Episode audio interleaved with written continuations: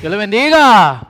Dame un aplauso fuerte al Señor para que vayamos en el mismo en el mismo espíritu en que estábamos. Qué bueno es alabarle, glorificarle, bendecirle y qué bueno estar aquí juntos esta mañana. ¿eh?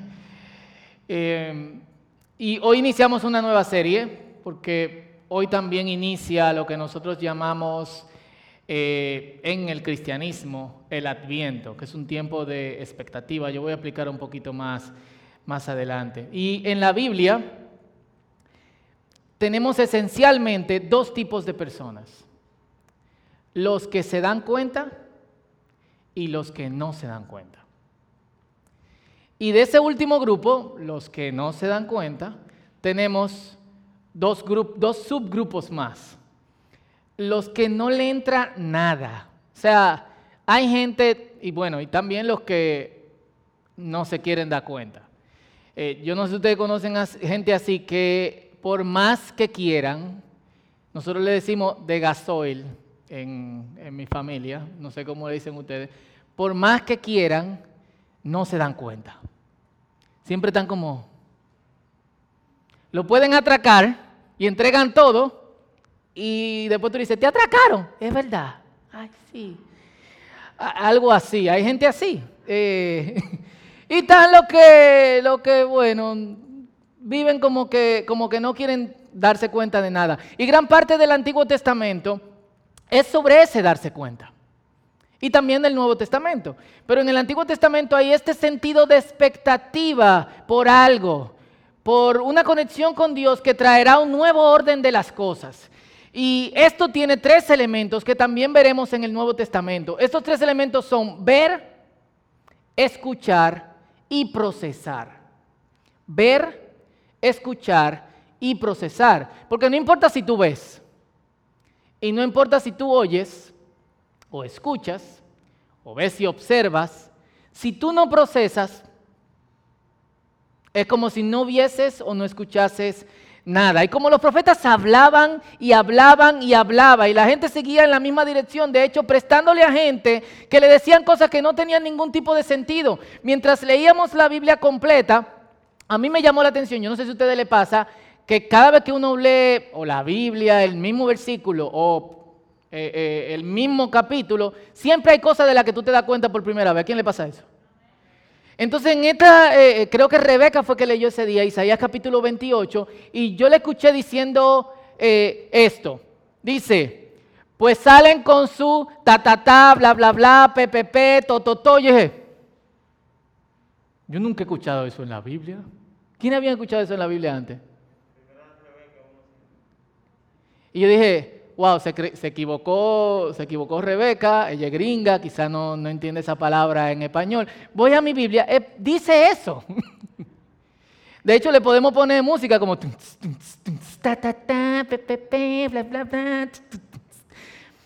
A la gente le hablaban de esta manera. Le decían, oye, ta, ta, ta, bla, bla, bla, PPP, to, to, to. Wow. Wow, me cambiaste mi día. Increíble. Pero lo que le decían los profetas claramente con respecto a cambiar su estilo de vida, no le prestaban atención. Lo mismo sucede el día de hoy. Nosotros preferimos mil veces escuchar a la gente que nos diga, oye lo que te voy a decir hoy, la expresión diagonal de la línea paralela de lo que Dios está haciendo en tu vida cuando se proyecta desde el cielo hacia abajo como el faro Colón se proyecta sobre los cielos, da inverosímilmente la perspectiva que es directamente proporcional a cómo tú te comportas en el Señor. Ese tipo de cosas como, wow, ¿cómo tú me partió la mente el tipo? Claro, no entendiste nada. Y es probablemente esto tiene una directa proporción, y lo dije realmente no por lo otro, sino porque eh, lo creo así, tiene una proporción directa con no querer darse cuenta. Y llegó al punto en el que Dios simplemente dijo, oye, predícale Isaías capítulo 6, versículo 9. Ve, habla con esta gente. Predícale y no, que no escuchen. Y que vean, pero realmente que no, que no entiendan. El versículo dice literalmente, ve y dile a este pueblo, Dios hablando con Isaías, escuchen con atención, pero no entiendan. Miren bien, pero no aprendan nada, que conecta perfectamente con Romanos capítulo 1. En Romanos capítulo 1 dice que como la gente insistió, estoy boceando, Daniel el otro día me estaba diciendo, papá, tú estás quillado. Estábamos viendo el mensaje del culto de la mañana y yo, no. ¿Y por qué tú estás gritando? Me emociono. Eh, y bueno, eh, tiene, una proporción, tiene, tiene una relación con Romanos capítulo 1. En Romanos capítulo 1, Pablo dice que como insistieron en vivir en sus malvados estilos de vida, Dios le dijo, ¿eso es lo que ustedes quieren? Sueltos. Y en Isaías esto es lo que está diciendo. Ustedes no se quieren dar cuenta. Perfecto. Yo le voy a hablar claro, pero no se den cuenta. Nítido. Y al ver la negativa de Dios, los profetas no se limitaron simplemente a dar su mensaje. Que, que, algunos profetas le preguntaron a Dios, pero ¿por qué tenemos que decir algo si la gente no va a hacer caso? Y Dios le dijo, habla. Pedro nos dice la razón principal de por qué debían hablar que de hecho somos nosotros. Pero al mismo tiempo ellos se dedicaron a buscar quién venía, es decir, el Mesías y cuándo, profundamente. Primera de Pedro 1, del versículo 10 al versículo 12, lo expresa así, lo pueden leer conmigo, está aquí en, pantalla, en sus casas también. Dice, los profetas que hablaron de la gracia destinada a ustedes, es decir, Dios soltó a esa gente. A la gente que le mandó a decir, escuchen pero no entiendan. Así que los profetas se dedicaron a buscar, ¿para quién es esto? Y la palabra de Dios dice que para nosotros. Pedro está diciendo para ustedes, es decir, para la iglesia. Y estudiaron, investigaron con detalle todo acerca de esta salvación. Ellos querían determinar a quién y a qué momento se refería el Espíritu de Cristo que estaba en ellos cuando anunciaba de antemano los sufrimientos de Cristo y las glorias que le seguirían. Dios les hizo saber que su tarea no era para ellos mismos, sino para quién, dice ahí. ¿Para quién? Díganlo alto, yo sé que tienen mascarilla, pero pueden hablar. ¿Cómo dice? Para nosotros y que solo administraban lo que ustedes ahora les anuncian a aquellos que les han predicado el Evangelio por el Espíritu Santo enviado del cielo. Estas son cosas que aún los ángeles quisieran compartir. Y hablando de Adviento, este no darse cuenta, no querer darse cuenta, era tan fuerte que cuando Jesús apareció, ni siquiera los que estaban atentos a la palabra del Señor se dieron cuenta. Ni siquiera esos. En completa relación también con Isaías capítulo 29. Y tenemos que prestarle atención a esto. Porque iniciando la época de Adviento, nosotros como iglesia y nosotros como mundo nos encontramos entre esa primera venida de Jesús y su segunda venida. Y algo que nosotros tenemos que proponernos es no vivir como los que vivieron entre el silencio profético, así se llama el punto en el que el último profeta profetizó, hasta que Jesús apareció. Porque esa gente se dedicó a buscar a Dios, se dedicó a, buscar en la palabra, pero obviamente veían y escuchaban, pero no procesaban y no tampoco hacían algo que vamos a ver en un rato. Así que en esta época de Adviento, en esta época de expectativa, con lo que queremos arrancar es, debemos de vivir con atención y en expectativa a lo que viene. Y la cuestión es, ¿cómo se vive el Adviento? No solo el Adviento de, de estas semanas hasta el día de Navidad, sino el Adviento de, ven Señor Jesús. El adviento de te esperamos. Lo hemos, lo hemos hablado varias veces aquí. La última vez hace dos años incluso hicimos eh, tuitear a un grupo de gente, Cristo, Cristo viene. Y no es algo en lo que nosotros continuamente reflexionamos o nos movemos o vivimos honestamente, o me equivoco. ¿Me equivoco? No, nosotros vivimos ajenos a la venida de Cristo. Y eso tiene que cambiar. Y creo que no hay mejor tiempo que este para reflexionar en esto. Hoy, a partir de hoy, si antes fue así, no voy a vivir ajeno a la venida de Cristo. ¿Cómo se vive el Adviento? Leamos Marcos capítulo 13, de los versículos 33 al 37. Lo vamos a tener aquí en, en pantalla. Marcos 13 del 33 al 37. Marcos 13 es un pasaje interesante y de hecho está en el contexto en que Jesús explica señales del fin. Lo pueden leer luego en, eh, en sus casas, eh, todo el capítulo. Yo quiero leer solamente los últimos versículos. El versículo 32, que no vamos a leer, es de hecho controversial, porque dice que el día ni la hora solo lo sabe, no lo sabe nadie, ni los ángeles, ni Jesús, solo el Padre. Entonces son de esos versículos como que uno no le mete mano, porque Jesús no dio. ¿Cómo él no sabe?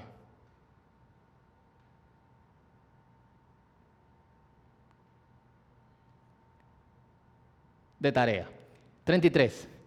Pero ustedes presten atención y manténganse atentos, porque no saben cuándo llegará el momento. Claro, o sea, si ni Jesús sabe, nosotros menos. Eh, nosotros una vez tuvimos un chipeo, yo, Esdra se acuerda, y Ani, Carol, otros que eran del círculo en la antigüedad, eh, quizás se pueden recordar. Eh, invitamos a un predicador y el tipo dijo que Jesús venía en el 2005. Fue como que todo iba bien, había un tiempo de administración, eh, el tipo empezó a predicar a las ocho y media de la noche, eran las 10 y todo el mundo estaba así como, las diez y media y la gente todavía estaba en expectativa. 10 y 45 llama a todo el mundo al altar y dice, es tiempo de arrepentirnos porque Jesús viene en el 2005. Y ustedes saben, nosotros éramos como, eh, era un grupo de jóvenes, nosotros nos llamaron casi a disciplina. El segundo, explíquenme este hombre, ¿de dónde ustedes lo sacaron? ¿Eh? Entonces, nadie lo sabe. Es como cuando alguien, versículo 34, deja su casa y se va lejos y delega autoridad en sus siervos y deja a cada uno una tarea y ordena al portero mantenerse despierto. Así que ustedes deben mantenerse despiertos porque no saben cuándo vendrá el Señor de la casa, si al caer la tarde o a la medianoche o cuando cante el gallo o al amanecer. Esto no se refiere a tiempos literales del momento del día en que vendrá Jesús, porque de hecho vendrá en todos esos momentos, sino se refiere a la fecha, la hora, el momento específico. No sea que venga cuando menos lo esperen y los encuentre dormidos. Esto que les digo a ustedes se los digo a todos, manténganse despiertos. Y algo que, deberíamos hacer es como un cartel y pegarlo en el carro, eh, en la nevera, en el espejo del baño, donde tú, en el techo, mantente despierto. Porque no sabemos. Así que la actitud ante el adviento es esta, vivir alertas. La Reina Valera contemporánea, perdón, la nueva traducción viviente dice alerta y en guardia. Y, y, es importante esto porque hay una diferencia clara entre alerta y en guardia. En que está en guardia no hace otra cosa sino que vigilar ese momento. Y de hecho hemos visto guardia que, porque están en guardia, cometen errores, pues acaban con una persona que pasó por ahí, por donde no deberían de pasar, mientras ellos se encontraban en guardia, porque están en guardia pero no alertas. Su papel es que la gente no entre ahí y no va a entrar. Así que lo hacen y se llevan su inocente. Pero el punto aquí no es solamente en guardia, sino como, como nos dice lo que acabamos de leer, alerta. ¿Qué es alerta? Alerta es, yo continúo con mi vida y yo continúo haciendo yo continúo en actividad, yo no me, no me entrego a la pasividad, pero al mismo tiempo yo estoy tomando las acciones que mantienen mi vida en el orden necesario para que cuando Cristo venga yo me vaya con Él. Así que la, forma en que el Señor quiere que nosotros esperemos su venida no es buscando signos ni de cuándo es. Los datos están claros sobre cuál es el contexto de su venida. Pero aun cuando el último, la última de las señales se cumpla, todavía no vamos a saber ni la hora ni el día.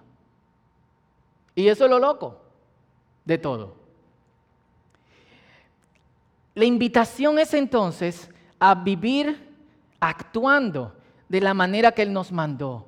Y Jesús agrega a ver, escuchar y procesar una cuarta cosa, accionar. La iglesia, es decir, nosotros, nos hemos convertido en el espacio en donde mora el Espíritu de Dios. Y aquí todos somos servidores. No hay señor de nadie, aunque algunos se enseñorean y algunos se hacen mayores que, eh, que otros. Pero el mensaje es nadie pasivo. Y de hecho en el mismo pasaje que estamos leyendo, Jesús asigna funciones a personas. Dice, uno está en la puerta y vigila. Y espero que no sea como lo sereno de casi todo el apartamento en el que nosotros vivimos. ¿Quiénes, viven en apartamento aquí? En su casa también, levante la mano, aunque no lo veo. Señor, revélamelo. ¿Quién levantó la mano? En nombre de Jesús. Eh, ¿Quién han llegado? Dos y media, una de la mañana. Obviamente no en este tiempo porque legal, tú sabes. Eh, ¿Quién han llegado tarde y encuentran al sereno babeando? ¿Eh? O sea, tú llega un punto en que se convierte en un dilema existencial. Es como, eh, ¿le pagamos para sentirnos seguros o estamos realmente seguros? Y si nos sentimos seguros, ¿eso hará algún cambio? Es como, wow, full. Y, de hecho pone a alguien en la puerta, alguien que tiene este proceso de, vigilancia, mientras los otros siguen activos en las cosas que Él nos mandó. Y de hecho, eso lo que nos indica es, todos tenemos una misión. Y no es solamente vivir en expectativa, sino, Señor, ¿qué hago mientras tú vienes? ¿Cómo me involucro? ¿Cómo participo? JJ eh, eh, eh, señaló algo chulísimo que, que quiero acentuar, el hecho de que otras personas estén predicando. Y que lo hagan súper bien. Y que otros se involucren en diferentes áreas. Este debe ser el espacio para, para esto. Pero no debemos de engañarnos. No es solamente cuando nos reunimos el momento de actividad, sino allá afuera, porque pasamos más tiempo allá. Y es ahí más donde debemos predicar y donde debemos compartir y donde debemos disipular. Incluso en esta época. ¿Cuál es el peligro? Distraernos. Y esta es la peor época para esto, porque yo creo que nosotros nacimos distraídos.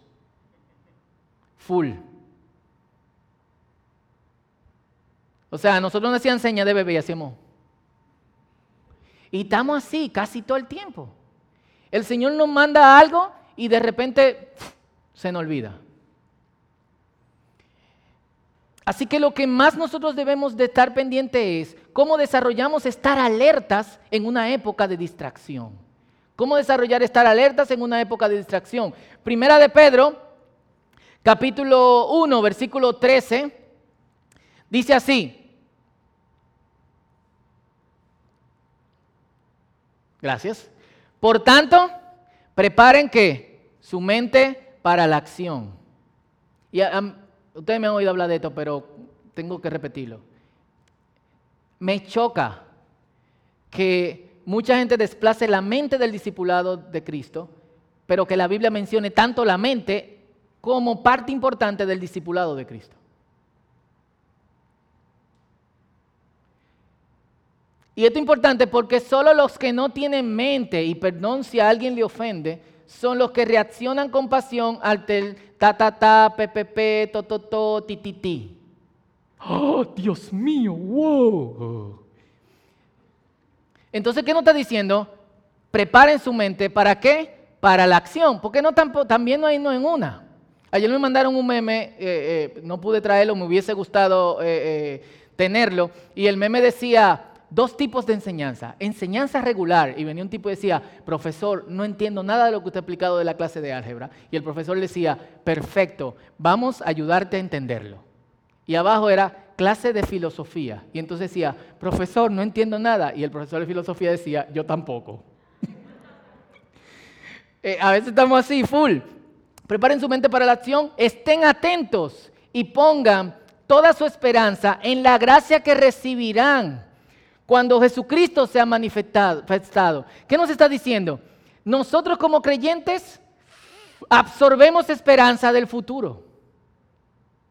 No tenemos esperanza en el futuro, no tenemos esperanza del futuro, sino que absorbemos desde nuestro futuro y cómo vamos a vivir toda nuestra esperanza. Y eso es lo que nos hace desechar las esperanzas en las cosas actuales.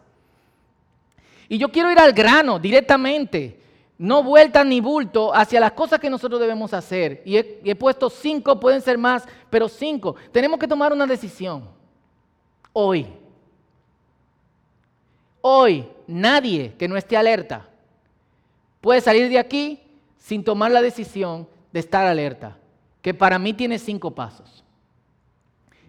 El primero, decido envolverme en la dinámica de ver, escuchar, procesar y accionar. No vaya a ser que me encuentre el Señor dormido.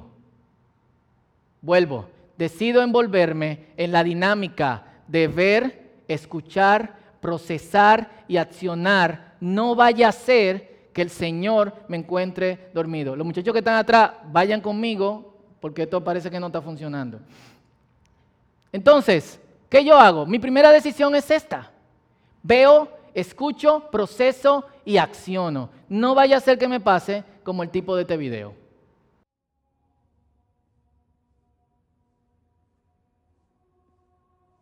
Pastor Burns. Chloe. Hola. Hola. Gracias a Dios que aún está aquí. Mi mamá y Raimi cuando cuando vi que ellos habían desaparecido, temí que Dios hubiera... Lo hizo, Chloe. Justo como lo prometió, en un parpadeo. ¿Qué? Eso pasó. ¿Y por qué usted sigue aquí? No, no le entiendo. Usted estaba aquí diario. Trabajaba aquí. Predicaba aquí. Solo Dios lo sabe. ¿Qué quiere decir? Conocía las palabras. Recité cada versículo, pero no fue suficiente. Debes creer. ¿Por qué? ¿Por qué creer? ¿Por qué? ¿En un Dios que mató a mi padre? Un Dios que se llevó a mi madre, a mi hermano y los arrancó de este mundo. Un Dios que estrella aviones y destruye ciudades. Dígame. Se los llevó para protegerlos. ¿Protegerlos de qué? De los tiempos más oscuros de la historia del mundo. Persecuciones, guerras. Siete años de tinieblas se los llevó al cielo. ¿Qué pasará con el resto de nosotros?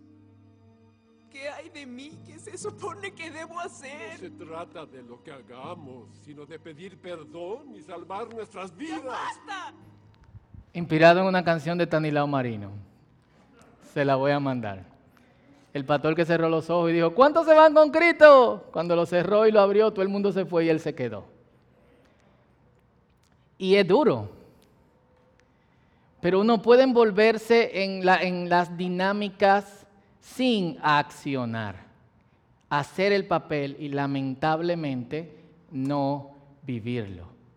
Dos, decido dejarme de vaina y decido no querer lo que yo quiera, de modo que lo que es más que yo y más allá que yo, la voluntad de Dios, pueda ser una realidad continua en mi vida.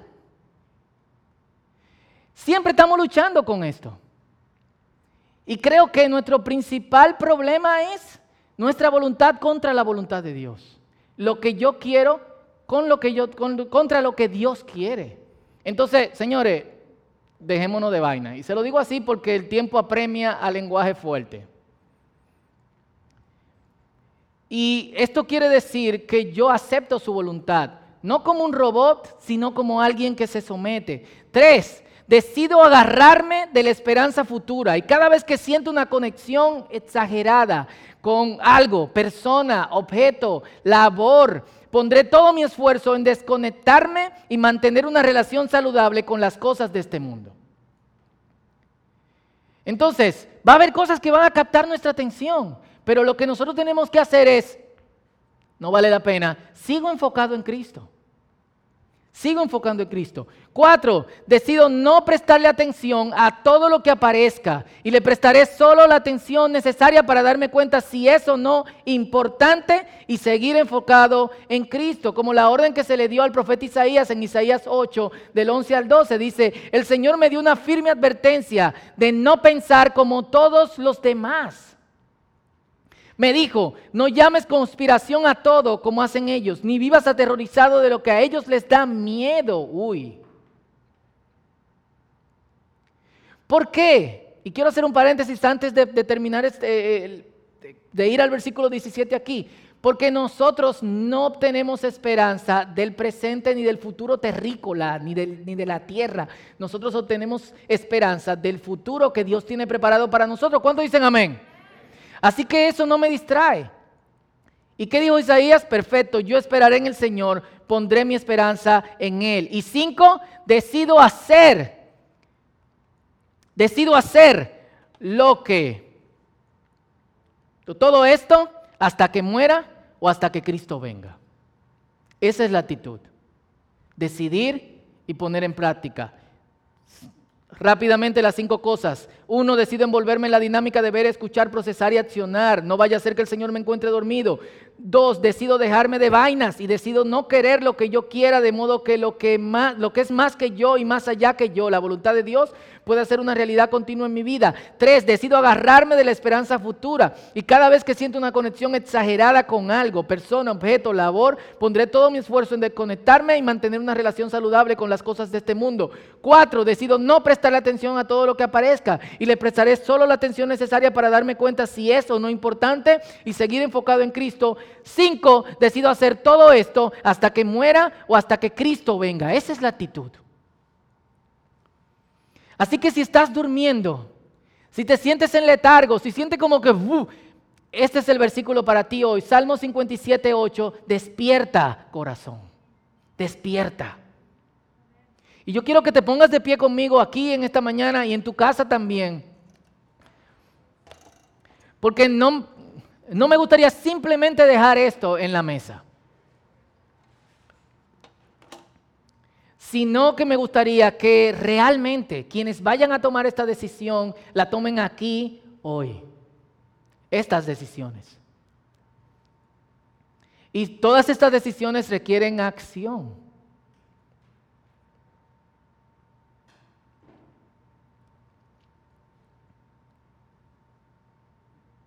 Y me gustaría antes de que oremos juntos y nos comprometamos con todas estas cosas, que tú analices tu interior, tu condición. ¿Estás alerta o distraído?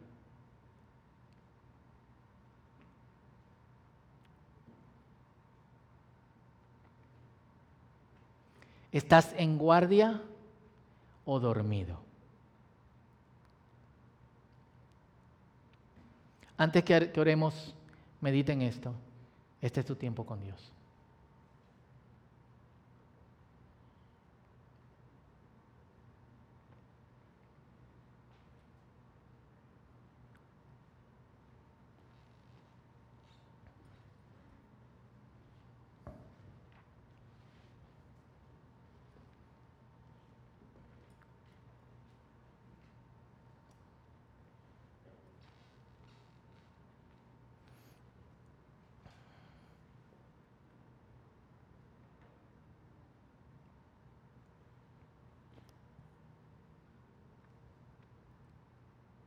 Antes que oremos también, señores, Cristo viene.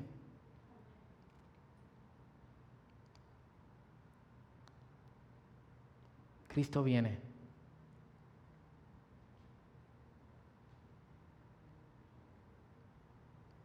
Qué triste sería que, que, simplemente por no tomar pasos y dedicarnos a accionar de acuerdo a su voluntad y de acuerdo al amor a Dios, que es obediencia. Su venida nos, nos agarre desprevenido.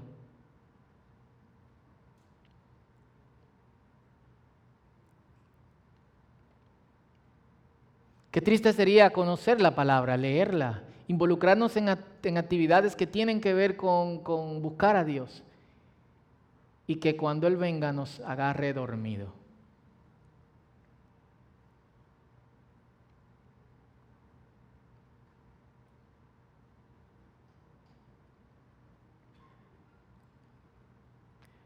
Creo que, ya tenemos cierto contexto de las cosas que pueden pasar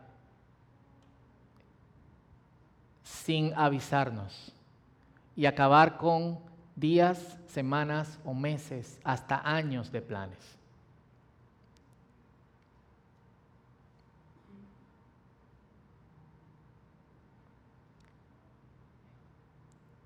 Y de entre todas las cosas que planees, planea que cuando el Señor venga, tú estés despierto.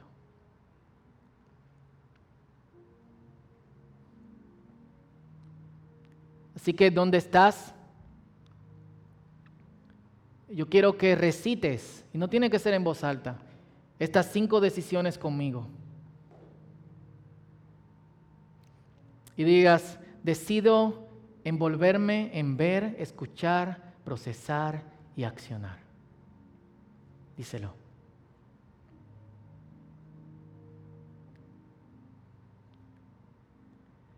Decido vivir bajo la voluntad de Dios.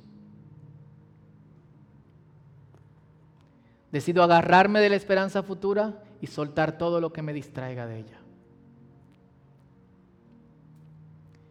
Decido no prestarle atención a todo lo que aparezca y solo darle la importancia que debo darle para seguir enfocado en Cristo. Y decido hacer estas cosas hasta que Cristo venga o hasta que yo muera. ¿Cuántos dicen amén? Señor, en el nombre de Jesús, guíanos por tu espíritu a estar alertas y despiertos. En esta época que abrimos hoy, en el que celebramos la expectativa de la llegada del Mesías, que llegó en una noche oscura, en un sitio remoto, en el lugar menos esperado, y tocó a la gente que ni siquiera probablemente estaba pensando en esto que tu segunda venida nos agarre como los pastores que los ángeles sorprendieron, como, como los, los magos de Oriente que llegaron, como todos los que se conectaron contigo y caminaron contigo y dijeron verdaderamente, este es el Hijo de Dios. Eso es lo que queremos, Señor.